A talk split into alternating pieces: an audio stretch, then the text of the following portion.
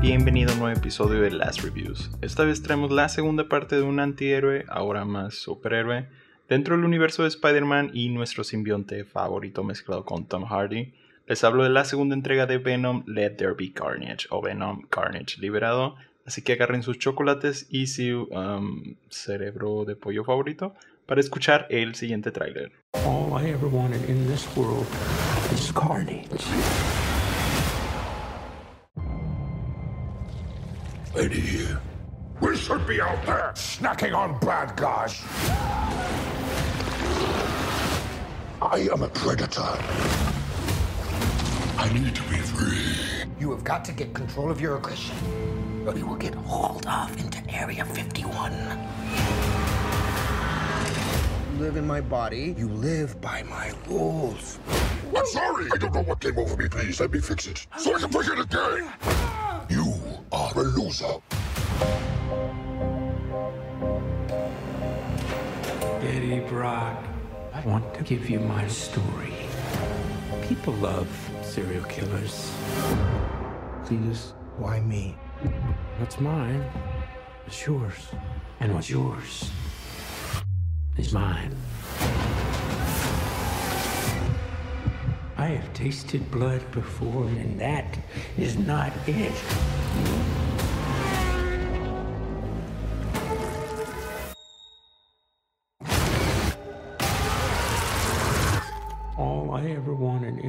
World is carnage.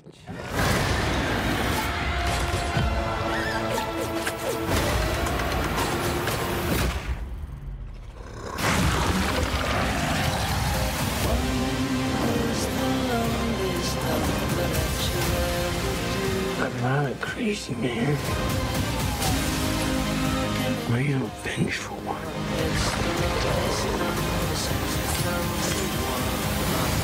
Oh, shit! Where you going? That is a red one. You need to come out right now. I will let you eat everybody! Promise. I promise! Oh, yeah. Eddie, you feel like home to me.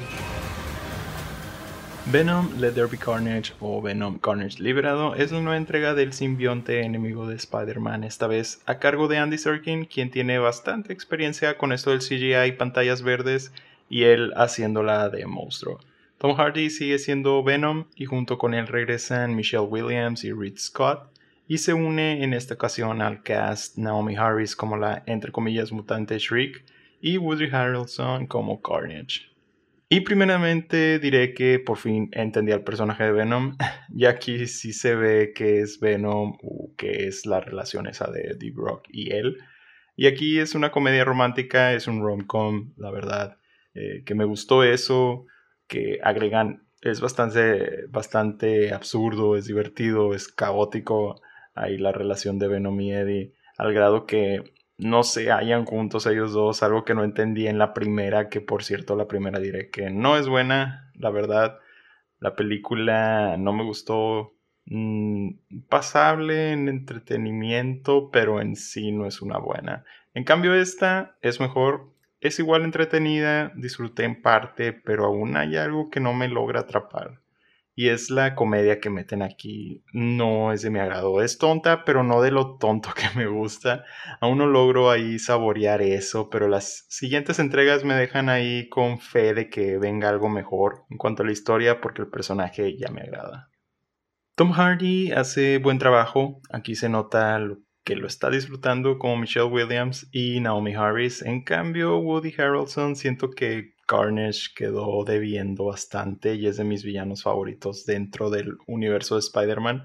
Tal vez por eso fui más duro con la película en sí, de que no me gustara al final, pero sí siento que quedó muy lejos de ser buen personaje este y él es buen actor, pero se siente como si solo está ahí para que le cobre el cheque y no lo disfrute. El CGI aquí en la película es bueno, de los mejores visuales que he visto en lo que va del año. En cuanto a la pelea y superhéroes, ahí fue un buen trabajo de las peleas, también son buenas y las escenas postcréditos, uff. Estoy intrigado porque vaya a venir en este mundo, así que quédense después de los uh, créditos, la verdad eh, lo vale. Me agradó así también los, uh, la secuencia final de los créditos. Es así como tipo Roger de colores Venom y Carnage. Lo malo, algunos chistes pegan, otros, la mayoría no. El guion lo sentí simple y cansado. Agradezco que hayan sido nomás 90 minutos. Si se hubiera pasado un poquito más, la verdad, no pasa la película. lo que quería contar cabe muy bien aquí en este tiempo y no hay necesidad de alargarla. También ya dije Woody Harrelson como Carnage no fue una buena elección. Aparte, pues necesitaba más este personaje, pues Carnage es más gore maybe más brutal por el personaje y no, la verdad me quedó corto y pues entiendo que querían más audiencia, entiendo por eso del PG y no que fuera C, además pandemia, iban a tener más gente de esta forma y pues se fueron a lo seguro. Para premios creo, no creo vaya a sonar tanto, pero estoy a favor de los efectos visuales, son buenos y puede que empiece ahí a, a salir un poquito. Y en mis categorías igual, eso más los créditos finales y como película de acción. Por darnos un rom-com bueno de la relación, pero malos chistes y historia simple con un mal Carnage, le vamos a dar un... Una parecida esta vez. Bajo. Estuve tiempo debatiendo si era pasable o buena un 6 pero había más cosas en contra que a favor y al final no, decidí darle, no, no decidí darle el pase, así que ahí la dejo en el 5. Es entretenida, pero pues queda debiendo bastante. La película la podemos encontrar todavía en cines, por si quieren checarla, ya saben. Cineplebes, muchas gracias por escucharnos hasta aquí. Recuerden, cada semana andamos con contenido nuevo en las plataformas para podcast como Spotify, Google Podcast y Apple Podcast y en Instagram y Twitter de igual forma como Cinecrunch Podcast. Ahí coméntenos, sugiérenos, dinos qué piensan. También ya que vean la película comenten en la encuesta de Spotify. ¿Qué les parece? No olviden seguirnos y recomendarnos. Mi nombre es Jaycee Lafarga. Nos escuchamos hasta la próxima. Chocolate y cerebros de pollo.